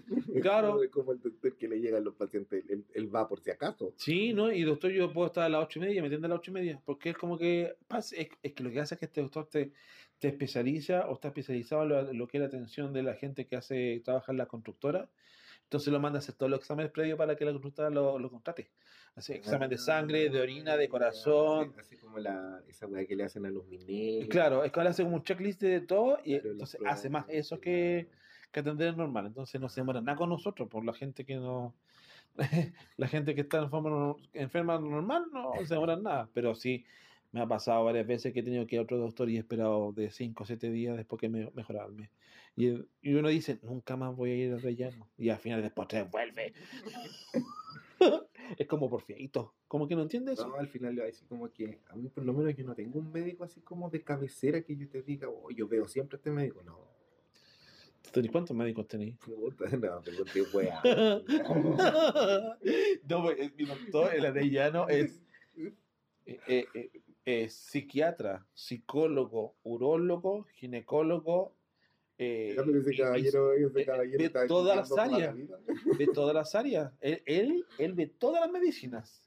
Y en medicina en general. Pues yo digo, oye, este viejito lo hace todas. Así como que. Pero como lo hace todas, al final no, no hace nada porque. El tiene que- único, así como que doctor que llevo así con, con más tiempo es como el, el loquero, pues, ¿cachai? El psiquiatra. Ah, fuiste al loquero. Obvio, ya estamos. Ah, ya estoy recuperado. Estoy Ah, ya. ¿Ya te, el alta- ¿Ya te quitaron la, la, la soga de los remedios? La o- mongodipirona sí, ya estoy sin Ah, mongodipirona. ah, qué bueno. Llevo dos semanas, tres semanas sin ninguna mongodipirona. Ah, qué bien. Muchas muchas felicitaciones respecto a eso, porque es igual un muy buen avance. El área del médico largo, el otro día sacaba la cuenta, tres años. ¿Contigo pagó el dividendo? Pagó la casa, pagó la casa, el auto y, la amante. Pagó todas las deudas que tenía contigo. ¿Qué Tres años. penca? ¿Cachai? Que aquí no hay como, si vais al, al psicólogo del ISAPRE, es como al psiquiatra del ISAPRE, una consulta de 15 minutos. Ay, este doctor una hora. Es que, claro, él es terapeuta, aparte de ser psiquiatra, y ay, yo pero haciéndole propaganda al Sí, psiquiatra. pues, ¿Cómo se llama tu psiquiatra? Pongámosle un nombre ficticio. ¿Por qué se- Puta, Pon- Ponele un nombre ficticio. Ya, José. De José. ya. Ya, el doctor Y José. te atendía todos los meses, una vez al mes, cada dos Yo meses. con él partí dos veces a la semana, después... Dos veces a la semana.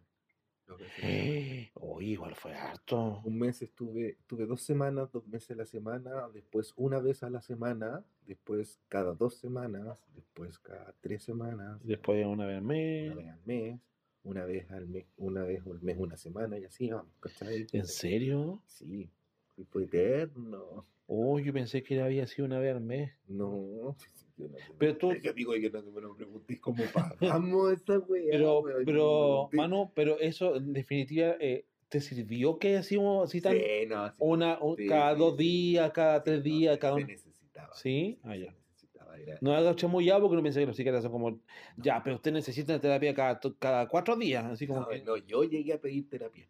Yo fui solo. está no, bien, pero el proceso, a lo que yo voy que tú te diste cuenta que el proceso era necesario que hubiese sido Es que cada claro, dos tres días, claro, después porque, cada mes. Por ejemplo, me acuerdo que mi primera sesión fueron dos horas. Mi primera sesión. Y que yo salí cansado y tú pensás que ese hombre me dijo algo, él escuchaba y escribía. ¿Qué wea escribe todavía? Quiero saber qué mierda escribe en el... ¿Tiene un libro? ¿Qué tiene? Es Eh, mi ficha, ¿cachai? Tiene mi ficha, entonces siempre, ahora la- la- las terapias son online desde que empezó esta weá, nunca, ya nunca más vi al doctor. Nos vemos por, No, hace así psicofonía. nos vemos por Por la. Ouija. Doctor, ¿cómo está? Aquí estamos. Y cachai que eh, no, era como, era como que ese espacio seguro que yo me acuerdo que las primeras sesiones sí eran muy largas, generalmente hora y media, dos horas. Caleta. Sí, eran muy largas. Entonces era como, era como que era mi espacio seguro para yo poder votar, votar, votar. Mm. Y era muy entretenido porque su consulta la, ten- la- la tiene acá en, en Las Condes, en, en- cerca de del Bosque Norte, por ahí tiene su consulta. Ah, no me acuerdo cómo se llama la weá. Isidora. No, no, no es por Isidora, es por el Bosque Norte, es por cerca por ahí. Ah, ya.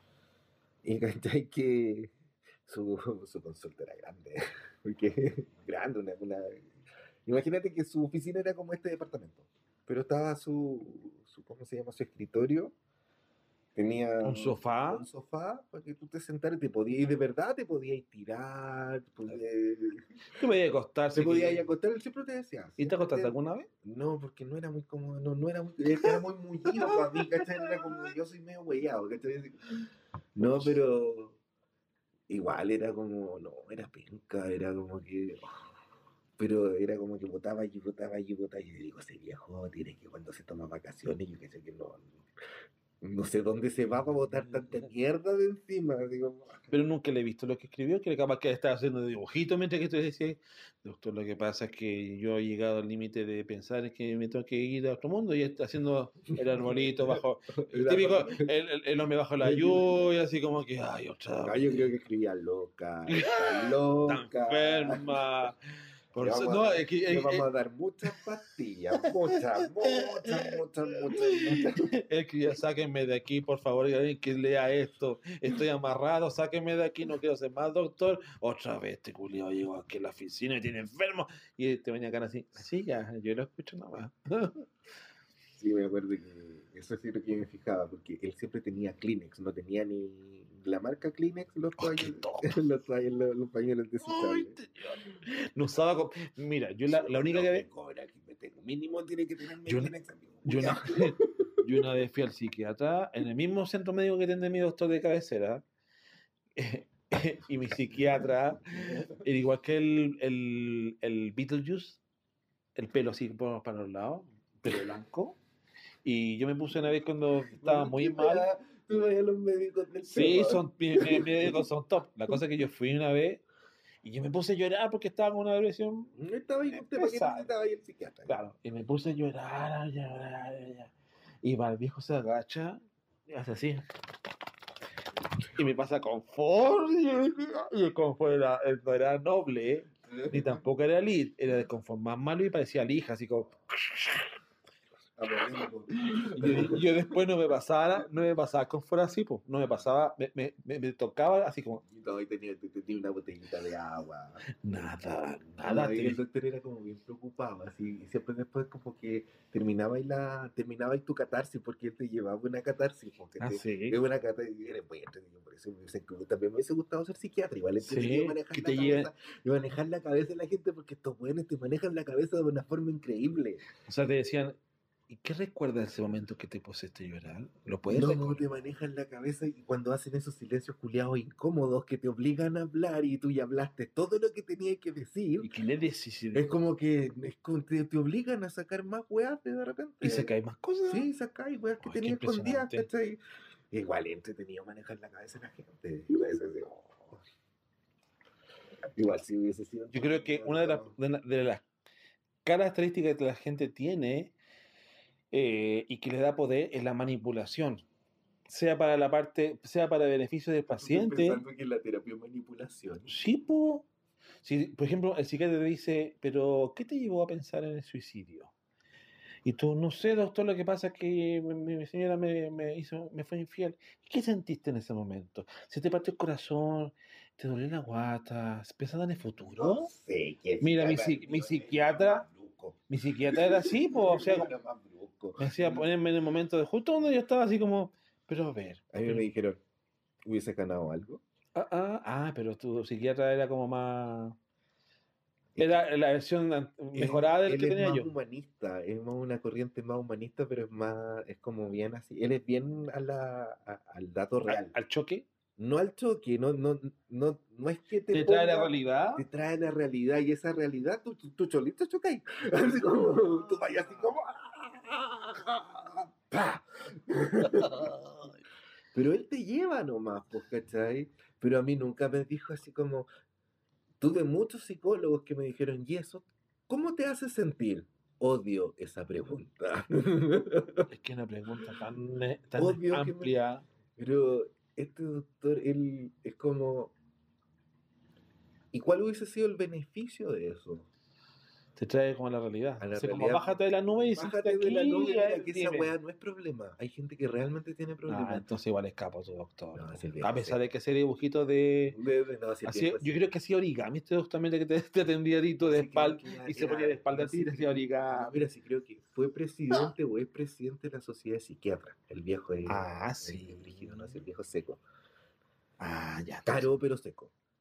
Es que los viejos que son secos son caros. Pero es que no puede ser que para poder tener una, No, una, una salud mental decente, para poder mejorarte de una enfermedad, No, tengas que pagar una millonada de plata. Sí. Sí. Nosotros hemos sacado cuenta y es como para caer en depresión de nuevo. Sí. Yo, la- yo las veces que he ido a psiquiatras, que han sido dos o tres veces, yo tengo más, mejor experiencia con los psicólogos que con los psiquiatras. Los Pero un, psiquiatras, tra- un tratamiento largo. sí, en el yo he estado ocho, ocho sesiones pagadas por FONASA. Ah, pero ocho sesiones. Pero, ¿qué es lo que me dijo él, po? Que me hiciera ocho sesiones. Ojalá me hecho yo ocho sesiones, yo llevo tres años ya. Sí, pero que lo mío a lo mejor no era tan grave, pero yo recuerdo que fue por FONASA. Estaba más cagado de la cabeza que. Bueno, es lo- eh, la cosa es que me hizo ocho sesiones eh, y me daba puro remedio. Y lo malo que yo sentía que no, él no me decía nada. Él anotaba, escribía. Claro, no te dicen nada. Yo me acuerdo las primeras veces. Es que, ¿sabéis qué? Uno cuando. Uno, yo creo que cuando uno llega al psiquiatra es porque ya estáis mal. Porque uno no busca la ayuda al principio de la weá, po. No, porque piensa que no lo puede solucionar. Entonces cuando ya, ya llegaste mal, ya llegaste para el pico, porque ya llegar al psiquiatra ya para mí es nivel locura, ya como ya no lo podéis manejar, que el psicólogo no te ayudó, ya no pudiste ni con la meditación, ni con nada. Tenés que llegar obligadamente a los medicamentos. Sí, y te llenas de medicamentos, de remedios. Oh. Puta que gasté plata en esos remedios.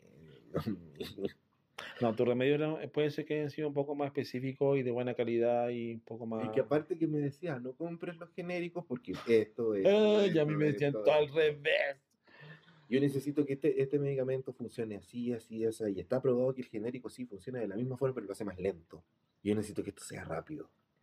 Entonces, como, y de repente te decía que una, una, una caja de pastillas te cueste 100 lucas, una Mm. al mes, Ah, la sesión de él era como. más la sesión de él, y, una, y era una caja de pastillas, y empecé que y tú sumaste 1, 2, 3, 4, 5 antidepresivos, otras weas más, ¿cachai? Es como.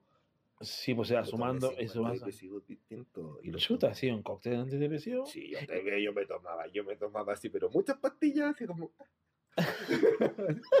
Así como, así, todo el arcoíris, aquí falta una roja, ¿dónde está la roja? Aquí está, listo, para adentro. Pero ¿sabéis qué? Cuando yo dije, ya, ¿cachai? Yo llegué a esto, yo dije, esta weá yo tengo que terminarla, porque si no yo no me voy a mejorar de esta weá, pues tenía que terminar. Entonces, fue- entonces cuando ya vi que, no sé, po, no sé, yo creo que tú veis la cantidad de plata que gasté yo en pastillas, y es como... Too much. Entonces yo, yo siempre le decía, pero doctor, ¿cuándo vamos a empezar a sacar pastillas? No, falta todavía. Doctor, ¿cuándo? Yo te- eh, ¿Cuánto voy fue? a cumplir un año sacando pastillas. Un año. Bajando. Después de un año yo bajé todos los medicamentos. Mm. ¿Y, y la cantidad máxima que gastaste por un mes con pastillas más atención psiquiátrica, ¿cuánto fue? Así que por de como 80 nomás. 800, Una- pero 300 lucas. ¿cómo seguí tanto? ¡Ah! Ya. Chuta. Porque imagínate, eran Y- como 350 al mes de puro psiquiatra. Era caleta. Y- Más... Y, y, y sentí, disculpa, ¿tú sentí que lo que tú obtuviste de terapia te permitiría a poder, entre comillas, ayudar a otras personas que tengan depresión? No sé si ayudar a otra persona, ¿cachai? Porque ayudar a No una siendo persona- doctor, pero No, ayudar a otra persona con depresión igual es, es, es brígido, es brígido tener depresión, yo creo que Sí. Eh, no, es brígido porque es una de las peores weas que podéis sentirte tan mal y no te pasa nada, y es como que tú te enojáis contigo mismo y no sabes por qué, es como que te caes mal, es como que te miráis al espejo y te decís, uy, el weón pesado, ¿cachai? ¿Por qué tengo que convivir contigo? Pero de, de, de como partiste en el proceso inicial con tu depresión, al final, yo creo que igual podéis dar un consejo, entre comillas, a alguien que tenga una depresión. podéis como, Aparte de no decirle, anda al sé, psiquiatra. Ay, no, no- no sé, yo creo que lo mejor que podéis decirle, trátala, busca ayuda. ¿Sí? Es lo mejor que podéis decirle, busca ayuda. Y siempre como escuchar, yo creo que una persona con depresión tiene que escucharla. Nada más. Mm. La enfermedad, tú sabías que la otra vez estaba viendo, no sé si te comenté que la segunda enfermedad más común en Chile, apar- aparte del cáncer, que la primera, es la enfermedad psiquiátrica. Sí, pues. este Estamos no enfermos. salud psiquiátrica, no hay, no. No, no, estamos, todos estamos enfermos. Todos estamos enfermos. Estamos Después de la pandemia, Estamos peor. a ver, a mí yo fue una, una weá muy distinta que a mí la pandemia me, me sirvió. Para. salir de todo mi problema de depresión. Yo estuve, estuve todo ese tiempo que estuve encerrado, yo estaba encerrado, pero ya feliz, po, porque yo, no- Ah. yo, yo llegué a un momento que me daba fobia estar con gente. Mm, no sea, fue un beneficio para ti estar en pandemia entonces. Sí, a mí siempre, siempre lo quiero me dice, usted de la pandemia salió beneficiado. Sí. Mira, no he visto ese punto. de- Hay mucha gente que. Es que es raro porque este viejo de repente te dice weas que son tan lógicas que digo, yo nunca lo pensé que podía ser así. la vida". y tú decís como, weón, es lógico, es manzana, manzana con las manzanas. Pero no, Sí. dale con poner las peras entre medio. Y es como que ya te las muestra encima de encima te dicen, mira, aquí están, aquí, mira, aquí, aquí, aquí en este espacio, aquí en este espacio, las veis, ¿cierto? Esto. Ah, weón, no. Pero es que yo creo que cuando uno está en depresión no, no ve más allá de lo que quiere ver, no más. po. Es que no veis más allá de tu nariz, po. Por eso, po, uno no ve otra realidad y tampoco quiere saber de Y otra aparte realidad. que todo lo veis como, es como verdad que veis todo negro. Ay, po. sí, Que como que veis todo negro, veis que todo está mal, que veis que hay gente que te quiere pero tú no estás ni ahí con ellos y lo único que querías es sentirte mal porque tú quieres sentirte mal también. Sí. Es como que no, no, no es que uno tenga la sensación de decir, no, yo hoy día me voy a sentir mal, no. Pero si ya te sentís mal, de decir, ¿por qué voy a luchar contra sentirme mal? Sintámonos mal. Y yo creo, yo lo veo desde un punto de vista súper así liviano. ¿no? Ahora lo veo desde un punto de vista súper liviano, ¿cachai? Así como, yo te puedo decir esta weá, pero ya llevo un tiempo que yo no- en esa cama yo no me paré como en tres semanas. Chuta. ¿Te sentiste alguna vez como discriminado, así como que, ay, tienes depresión? Sí, obvio. Y- Es como la niñita que no aguantó. ¿Y como el niñito enfermo? El, niñito el pobrecito que no aguantó el estrés. Sí. Chuta, que lata cuando uno se, se siente así como. Pero ¿sabéis qué? Después dije, ¿sabéis qué? Me importa un pico. Ah, ah, chuta. Me importa un reverendo. Fuertes declaraciones, pero sí. Y yo creo que una de las partes más dolorosas es cuando sentís como el. Está enfermo, no, no sé, está enfermo, no lo No, pesqué es mucho que está como- enfermo, medio enfermito. Es como... Y está ahí más encima tú escuchando. Oh. Claro, y es como que te tratan así como que niñito cristal. Mm. Y bueno, igual hay un, hay un momento de eh, hay un momento de, de esta puta enfermedad que igual soy medio niñito cristal, pues todo lo que te dicen es usado en tu contra, pero es porque tú te lo imagináis. Pero no Pero, ¿sabéis qué? porque tú sientes que es así, no sé si te lo imagináis, pero tú sientes que todo el mundo te ataca. Sí. Aunque de repente no, de repente el bueno está siendo súper dulce contigo, pero igual eh, te Mm. Yo creo que, por ejemplo, antiguamente eh, la gente o lo- nosotros que es, bueno, en mi caso que yo soy más antiguo que tú, la depresión o, la de, o, la- las penas se antiguo. eh, se quitaban con un remesón del papá, un correazo y chavarín. Ahora los niños o la juventud, el niño de cristal de verdad, pues, porque la- es la Sí, generación donde la- no le puede decir nada porque se te pone a llorar. Hay que ver porque igual a nosotros, a mí, me- a mí me mandaban a jugar a la calle. Ya, pero tú, por ejemplo, Ahora, antes yo, uno podía salir a la calle, no sé, es verdad, pues, pero a mí, a mí me obligaron, no sé, la crianza de nosotros, es como que a nosotros nos obligaron a ser niños y fue lo mejor que pudieron hacer, de tener esa formación de tú buscar el amigo y congeniar con alguien y que tú lo mirabas y le hacías y así, sí, ¿Cachai? Entonces, ahora los niños eso no lo tienen o muy poco. Entonces las generaciones de cristal es por eso, porque los papás les permiten todo, todo. Mm. Y a nosotros era como, yo soy hijo único y todos piensan que por ser hijo único siempre me dieron todo. Yo me tenía que ganar las cosas como cualquier cabro chico. Pero para mí era, era como, yo era el bueno, el más o menos y el malo, eh, tres en uno, po. ¿Cachai? Entonces yo me mandaba una cagada, me mandaba hacía una hueá bien, me mandaba dos cagadas. Era como. y, más encima yo desordenado, Dios mío, así mis viejos tuvieron te creo que mucha paciencia conmigo, no, así mis viejos yo no. Yo, yo me hubiese dado en adopción. ¿Verdad? Tan Pataoso tranquilito eres tú. Sí. desde chico, complicado de salud desde chico, tomando muchos medicamentos desde cabro chico. Ah, sí. Entonces igual, ¿no? Encima después te mandan las típicas cagas cuando ya están más grandes. Yo, yo recuerdo que la, la primera depresión que yo tuve fue ya de viejo ya, pues, sí, yo tenía como 25 años, 30 años. Mira, Porque- yo no sé cuántas depresiones he tenido, pero este caballero me dijo que tenía una depresión mayor de hace como 20 años pega, una distinta. ¿Sí? Una depresión muy grande. ¿Y no te dijo por qué podía haber sido esa Sí, depresión? llegamos al punto. Llegaban al sí, punto. sí, pues, Y tú lo pudiste reconocer. tres años de trabajo llegamos a eso para allá que me Ah, digan chuta, vale. meses más estamos de alta, hija, ya llegamos a ese Ah, punto. Ya, ya, pero lo importante es que llegaste. así como, no, este fue mi tema. Sí, ahí Ah, sí, Ah. El motivo de mi depresión. Ya. Mucha Lo- terapia. Mucha, mucha terapia, sí. Agotador tener terapia. Yo cada vez que hago terapia quedo súper cansado. Sí, po. Porque Sí, este porque un trabajo mental. Este caballero no me preguntes cómo chucha se mete en tu cabeza.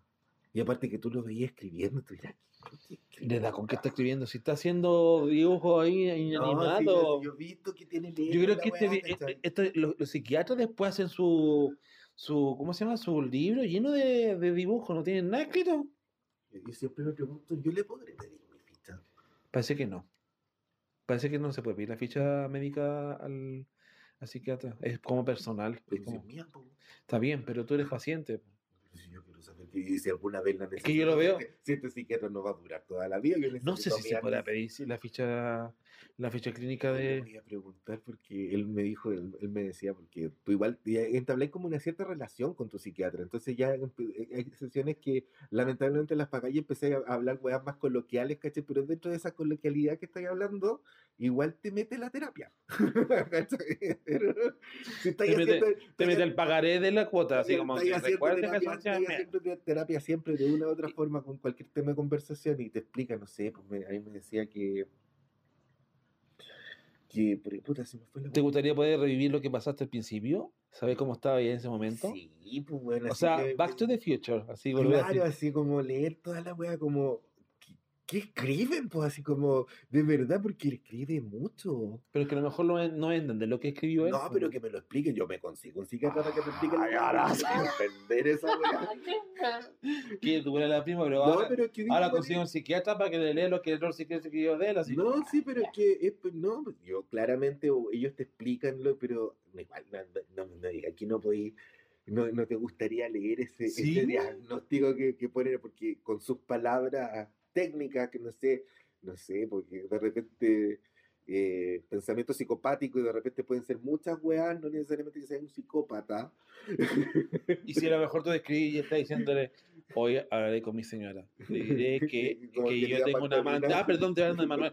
Ya, con Manuel, sí está bien, está hablando nomás. Ya, hablaré hoy con mi hijo, capaz que sean cosas que escribe él. Es que yo siempre tenía la duda de qué es lo que escribe No, ahí. pues si tiene que escribir una weá de uno, si al final cuando de repente, no sé, pues si como te ve ahora, por le ejemplo, di- me ve cada, ahora, Oye, me veo ahora la última, bueno, me está viendo una vez al mes ya para darme alta, y es como que te ve y es como tú pensás que se acuerda de ti, el weón se lee toda la weá que escrita, ah, mira, quedamos en esto, mira, ya, ¿cómo te sentido? Y empieza a hablarte, y de repente como que se queda callado. ya. Y entonces así como, habla, ¿cachai? Ya, empieza así como, ¿qué pasó? Empezáis a explicar, ¿cachai? Todo tu, tu bebé. Es como la típica, hola Manuel, ¿cómo estás? ¿Cómo te bla, bla, bla, bla, bla, bla, bla. Y ya, y es como, y empieza así como a, a introducir en cierta weá y después un silencio, pero que llega a ser incómodo. Es un silencio y te queda mirando con el lápiz. Ay, señor, esa cuestión. Y te queda mirando así como, y tú empezás a hablar, pues, ¿cachai? Empezás a hablar, empezás a hablar, y cuando ya, te, ya no sabís qué más hablar, pues. Yo de repente digo, le digo, doctor, yo ya no sé qué hablar. No le voy a inventar huevas. Así como, pero me dice, ¿cómo no voy a saber qué hablar? ¿Estáis seguros? Yo le digo, sí. Entonces, bueno, volvamos para atrás. Pues entonces, yo como, Oh, está la otra vez, así es como que repasáis la weá y repasáis. Bueno, pero mira, veamos, veámoslo desde no, este punto de vista. O de repente cuando yo tenía, yo, yo tengo un trastorno obsesivo compulsivo que es el control, No te creo, en serio. Que lo aprendí a controlar. Mira qué loco, aprendí a controlar mi control. Controlar tu control, ya. sí, pues, entonces era una persona muy controladora Mm. y me servía mucho en la pega, pero pasó a ser otra wea en mi vida, porque y era como el control de qué tenía. Y me partió diciendo así, el control, dime, el control de qué tienes. ¿Qué es la situación que controlas tú? Oh, esa Y, y- pregunta no, y tú- y tú, te, y tú justificas, weá. Y tú, y tú empezás a decir tonteras, ¿cachai? Como no Y- sé, y- X y te weá. sentí así como diciendo, como- "Está hablando pura weá, parece. ¿No? Y decir, este, este- ya, dice, y eso es que, es como, dime, explícame, ¿cuál es el control? Porque ahí tú no estás ejerciendo ningún control. Y como, no. conche tu madre. Sí tiene razón el doctor. Y después como... Y después cuando te das cuenta que tú nunca tuviste el control de nada, como decir, oh, mira el tiempo culiado perdido. Ay, señor. Sí, yo Yo creo que vivía ese- con agenda, pues. Yo vivía con agenda. Yo era de, Sí, que- po, de sí. las 4, por ejemplo, que cuando nos vivíamos con Mati, yo era de las 4 a las 8, yo tenía que ir a verlo porque a las 8 y media, 9 tenía que estar en mi casa haciendo otras cuestiones. Claro. ¿Cachai? Entonces era, era mi- siempre, todo lo controlaba, todo, según yo. Pero jamás tuve control de ninguna manera. con cuál controlo que, que lo que voy a comer. el Con cuál de- control remoto tenés ahí. El control del Ya ese se te pierde la weá así como que va a saltar para allá. ¿Dónde chucha está control? Ah, aquí está. El control del PlayStation, que por lo general pasa sin batería. Pero es brígido cuando te das cuenta de esas weas, pues así como, mira que estoy cagado en la cabeza. ¿sí tú?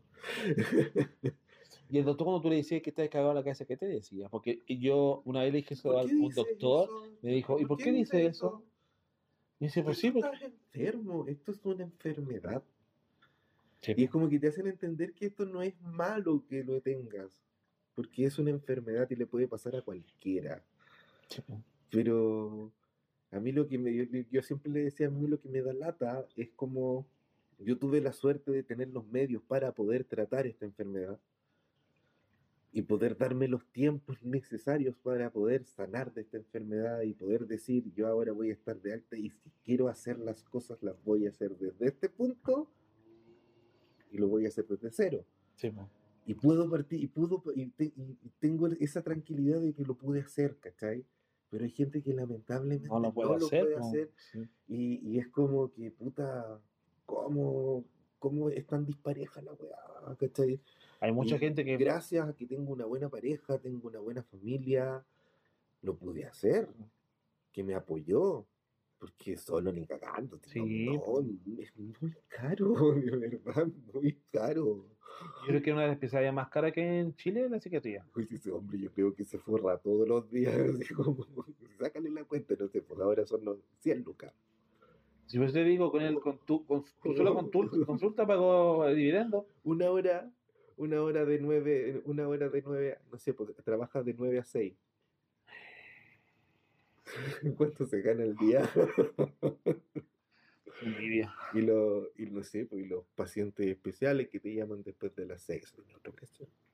Eso, Ah, sí, eso como, eso ya es como otro- particular. eh, No, pues si todo es particular, pero eso pero lo ya que voy es que como como tú- fuera de un horario normal. O sea, como eh, hora extra para doctor, así como Claro, porque yo... sobre. ¿Y cuánto, cuánto te puede cobrar doctor? Así como. No, no, por ejemplo, me- en ese tiempo yo pagaba 85 la, la consulta Ay, señor. y me cobró 100, ¿cachai? Porque yo lo Ay. llamé en la madrugada. Ah. En la madrugada. Y él te atendió así como con Sí, sonriente. pero ¿ah? Sonriente por teléfono, así, hola, ¿cómo estás? Así. que una como que él no hubiese estado durmiendo. ¿En serio? De verdad, él como muy calmado, ¿cómo estás? ¿Cómo te sientes? Dime qué pasa. Oye, Me dijo, te, toma- y, y te, te tomaste el rabo, y te tomaste esto, hiciste esto. Y sí, porque él se apoya mucho con, no solamente con la terapia de, de medicamentos, se apoya con la, con weas tontas, así como meterte en el refrigerador para sentir algo muy frío, o de hacer con weas extrañas, pues, ¿cachai? Ese tipo, no sé, ponte, ponte hielo en la cara. Y era como, Era como- es como extremo. en Es que es la única forma que tú puedas reaccionar en el momento que estás. Pues si le llamas temprano, de madrugada. por ejemplo, a mí. Tenía que activarte de alguna forma. Llegaba un momento que yo llegaba al trabajo y yo no, no me podía bajar del auto. Te da angustia. Sí, pues terror, ya, si yo ya estaba mal. Oye, y ahora que pasaste el periodo grave o crítico de todo eso, y si miráis para atrás, ¿qué, ¿de qué te reiría de ti? ¿Qué te, te Ay, qué enfermo, colega", así? No, pero no el tiempo, no sé qué. Hay algo que te diga, como, pero ¿cómo puede pensar eso tan ñoño, tan weón de pensar eso? Tiene que ver-. Yo celaba a mi pareja, lo celaba por weás de repente. Y así como miráis para atrás y digo, ay, qué estúpido, así como tan ahueonado que fui. Claro, entonces yo digo, igual a mí mi pareja me, me ha aguantado mucho, si tiene paciencia conmigo, ese hombre, ya llevamos 12 años juntos, ¿cachai? Pero es como, Hace, o sea, también tenéis que entonces hacerle un... no, si yo también tengo que ir al Himalaya. Tenéis que ir al Himalaya. sí, Ah, no, vaya, sí, los- vaya dos juntos entonces, pues. Pero solo para la weá, pues. No, pero es igual, es, es frígido, es, es como agotador, es, una, es, es agotador esta enfermedad culiada, como, Sí. como que siempre andáis cansado. Es que eh, como que- mentalmente es cansadora. Sí. Porque independiente que tú tienes que estar pendiente de los remedios y tomártelo todos los días, eh, no sabes cómo los remedios van a afectarte a ti en forma No, y, lo- y, lo- y lo- y lo- y los efectos secundarios de los remedios, puta, que son Ay, sí. desagradables por la cresta, o que sudáis, o que bajáis de peso, o que subís de peso, o que andáis irritable, o que andáis con una felicidad única que tú no entendí. A mí me pasaba eso, que de repente había medicamentos que a mí me subían mucho, mucho, mucho, así como mucho ánimo. Como la amiga andaba muy feliz. Y los quitaba ahí o los bajaba y ahí. No, porque tenía que ser, era, es que al final esta- estas terapias son como de, de igual ensayo y error con los medicamentos. Pues, al Mm. final, no todos los pacientes, igual hay estudios, igual pero igual cada paciente reacciona distinto. pues. Sí, pues. Sí, pues los remedios van a adecuarse a las personas. Y la reacción que tiene cada uno de ellos es distinta en general. El, el, el común puede ser que haga esto, pero en forma individual puede ser que a ti te haga un efecto distinto a mí, por Claro, ejemplo. Yo me acuerdo que lo más desagradable que yo soy bueno para sudar en general, muy bueno para sudar, pero era, era de acostarme con una sábana seca y despertar con una sábana mojada que tú la, la, la estrujabas. Que después era más desagradable pasar todo el tiempo con frío y que no pudieras ni acercarte a nadie porque todos te... Correcto. Porque no sé, po, imagínate, imagínate estar durmiendo con un weón que, que suda toda la noche. Es como. ah, Sí, pues pu- puede producir un poco de rechazo esa situación. no, Y eso y vivir con una persona con depresión también es muy difícil. es desgastador. Es desgastador. Na- nadie ve tampoco el, el lado de, pues el lado de. No del weón que está enfermo, del weón que está apoyando al weón que está enfermo. Sí. Del weón que está detrás que le está aguantando todas, porque eso de repente tú decís que son pataletas. Porque te bajáis por weas tontas. Pero por weas tontas, porque el día está, no sé, se nubló. Oye, sí. una pena horrible porque se nubló. Sé que una vez el psiquiatra, y me lo, lo escuché hace poco de mi hermana, me dice que la felicidad eh, no es un sentimiento, es una actitud diaria. Si tú quieres ser feliz, es tu actitud de ser, este día va a ser mi día y lo va a pasar bien. Si es una cosa de, mental. Pero también es media química, también la wea, si seamos sinceros. Sí, pues es química porque de todas maneras actúa mucho la serotonina en este caso. Pero en sí, si tu, tu actitud partiendo el día es distinta a lo que normalmente es, para que te puedas tener un mejor día, va a cambiar en algún sentido, va a mejorar. Sí, Te lo dice un, un- un depresivo que también ha pasado por momentos tristes de su vida. Y a veces yo buscaba la tristeza. Las las primas cagas de la cabeza, sí, pero se juntaron dos cagas de la Oye, cabeza. sí, dos depresivas. pero que yo creo que todos tenemos un rasgo de depresivo. Si la depresión Sí, más que nada es una pena así todos- profunda. Todos, estamos, yo creo, eh, somos capaces de tener esta puta Sí, enfermedad. Si sí. uno la, la pueden superar sin, sin ninguna ayuda, puta bacán. O- no o hay sé gente- si se podrá. Hay mucha gente que oculta también su depresión, que oculta Yo que son oculté como payasos. Yo lo oculté mucho tiempo y al final cuando ya no... No diste más, tuviste que buscar. fueron muchos años, Sí, muchos, muchos, muchos, muchos. Sí, Mucho, muchas. eh, Hubiese Sí, sido menos, sido menos plata terapia, ¿viste? Exacto. Hay mucha gente que oculta su enfermedad por miedo a lo que dirán y también porque cree, to- creen que todavía pueden hacerse su autorrecuperación. Pero cuando Es que no se dan cuenta, Uno, dicen, piensa que, que sí, que se la va a poder. sí, pero de después no se da. No, pues, no, pues si uno no. Y cuando te das cuenta que no podís, más mal te sentís. Sí, Y me- más vergüenza te da, porque es como una, es una tontera de que a uno le da miedo ir al psicólogo ir al psiquiatra. Hay gente, a mí nunca me ha ido, me ha dado, pero he tenido casos cercanos de que hay gente de que no, no va porque les da miedo, porque piensan que los van a encasillar. Que te van a encasillar, ah, es que no, claro, tú eres Enfermito. Enfermito, yo no puedo sacar la pero tengo papeles psiquiátricos. Yo, yo, yo sí prefiero ir a psicólogo. Prefiero que ir al psicólogo. El psiquiatra lo veo como una parte donde te puede dar un tipo de químico. Eh, si están los químicos, ¿por qué ellos no lo ocupamos? Si para eso, por eso está bien, pero a lo que voy yo que el psicólogo como que te escucha. Es lento, es que es más lento. ¿Qué que- depende del psicólogo? Sí, pues, es que por lo menos yo me encontré con un psiquiatra que es psiquiatra y psicólogo, pues, ¿cachai? Entonces yo tengo terapia, yo no tengo una, una Ah, tu consulta. psiquiatra psicólogo. Sí, pues. Ah, qué bacán. Entonces no, pues yo no tengo una sesión de 15 minutos, yo tengo terapia. Ah, por eso. tú- Tengo terapia, esa terapia que, oh, que tú decís, como, ¿por qué estoy hablando? Mm. No debería saber nada. ¿Y cómo, ¿Y cómo salieron? No sabía. Bueno, entonces es importante que tú puedas pedirle al doctor la, la ficha. Doctor, ¿me puede pasar la ficha? Perdón, ficha es un libro entero, son cuatro tomos, así como Yo creo. de 300 a cada uno. le decía, y una vez le pregunté, porque le dije, doctor, ¿y qué va a pasar con esas fichas cuando usted ya no esté, pues cuando usted muera? Él dejó en el testamento, porque él tiene testamento, es una persona muy decente, ¿no? Eh, el testamento, yo le dije, estipulado en mis testamentos que mis hijos están obligados a quemar todo ¿En el serio? material de mi carrera, de mis pacientes. Porque todo eso es privado entre mis pacientes y yo.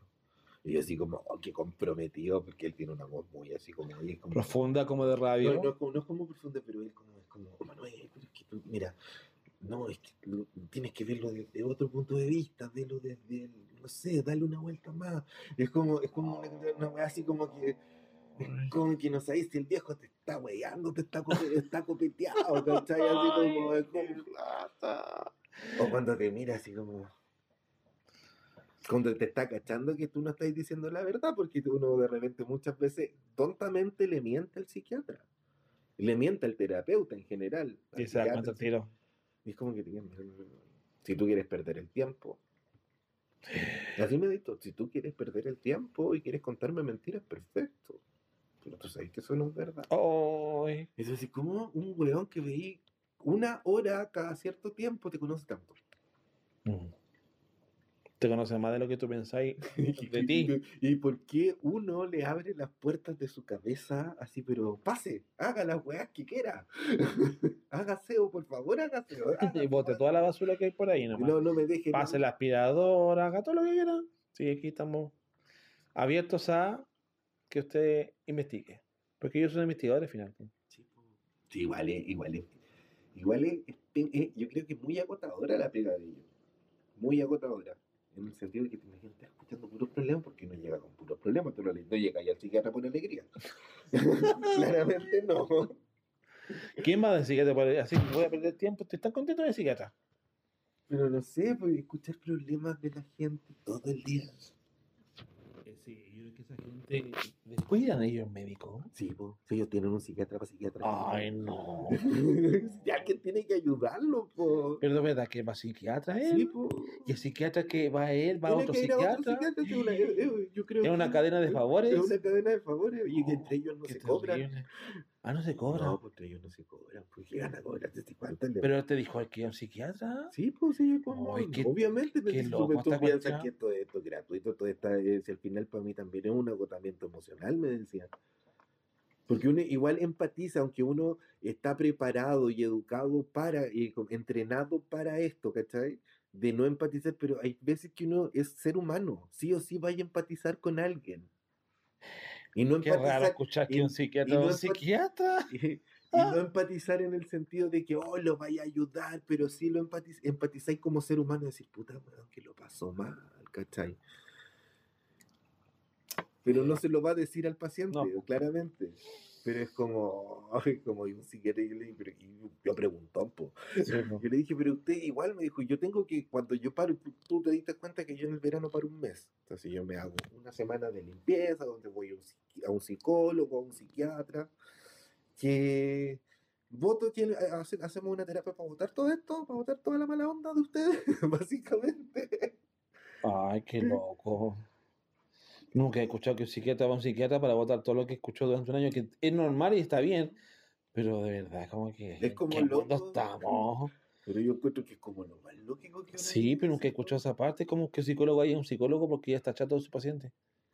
¿Y por qué no puede pasar? No sé, está bien, pero es como que raro escuchar eso. Pero imagínate que un psicólogo más encima, así como que de repente acá la psicología es como bien ninguneada Sí.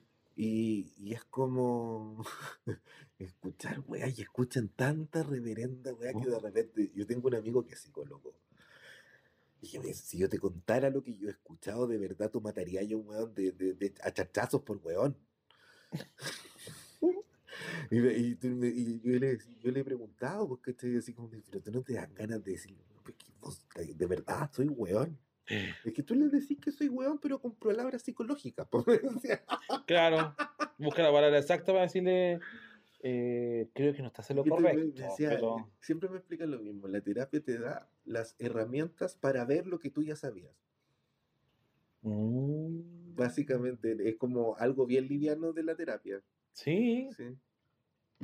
Es algo como bien, si lo, si lo miráis así, ¿y qué estáis haciendo tú ahí? Oye, es como bien liviano, es como bien, de una forma de bien liviana de ver la terapia. Ah, Pero es como, es como si una definición rápida, así como eh, para darte las herramientas de las cosas obvias. como, que yo creo que uno está medio chalado, veo enfermo, nada, no ve la obviedad. No, no veis que es Y son obvio cosas tan simples ahí, weón, así, Sí. nunca... Nunca uno como que uno se, se, se bloquea, uno no ve que, no sé, no ve más allá porque no quiere ver más allá y cuando te dicen que, mira, así de simple es llegar ahí, tú, hoy de veras, Sí, tienes razón. Y con eso, y con eso más encima, encontrar solución a tu problema. Y que más encima le pagáis a alguien Hoy sí. para que te diga, eso mira, peor. aquí está, Eso aquí peor, está, pues. mira, si estaba impreso en, el- en la primera página así del Mercurio, así como Claro. grande. digo, Nunca lo viste. Yo creo que es el- lo peor cuando uno va al psiquiatra, darse cuenta que la respuesta siempre la, tuvo uno Siempre la tuviste y más encima tuvo que pagar para que la respuesta la diera uno y dice, uy, de veras, pues Y para que otro weón te firmara así, pues viste que era así. Eso era, pues. y que te ayudara con muchos medicamentos.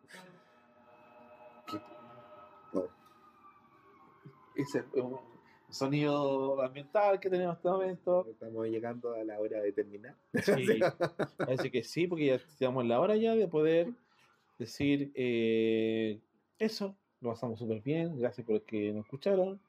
Esta conversación más que nada está orientada a hablar en nuestra experiencia, más que nada escuchamos la experiencia de don Manuel acá, eh, con respecto a lo que es un tratamiento psiquiátrico, con lo que influye, la locura, eh, lo que conlleva, lo que hace que tú determines ir a un psiquiatra, que uno piensa que es de loco, pero yo creo que es una forma de poder sacar lo peor que tiene uno o las penas para que uno pueda ser mejor persona. La persona que va a psiquiatra no es que esté más loco, sino más bien la persona que tuvo la galla de decir, necesito ayuda. Sí, pues esa es la cuestión, porque igual es brígido llegar a decir, como sabéis que estoy enfermo. como- Sí, porque la gente piensa que el psiquiatra, el, que la- la- la- el problema mental no es un problema, no es una enfermedad. No, si piensan que uno guacha enferma.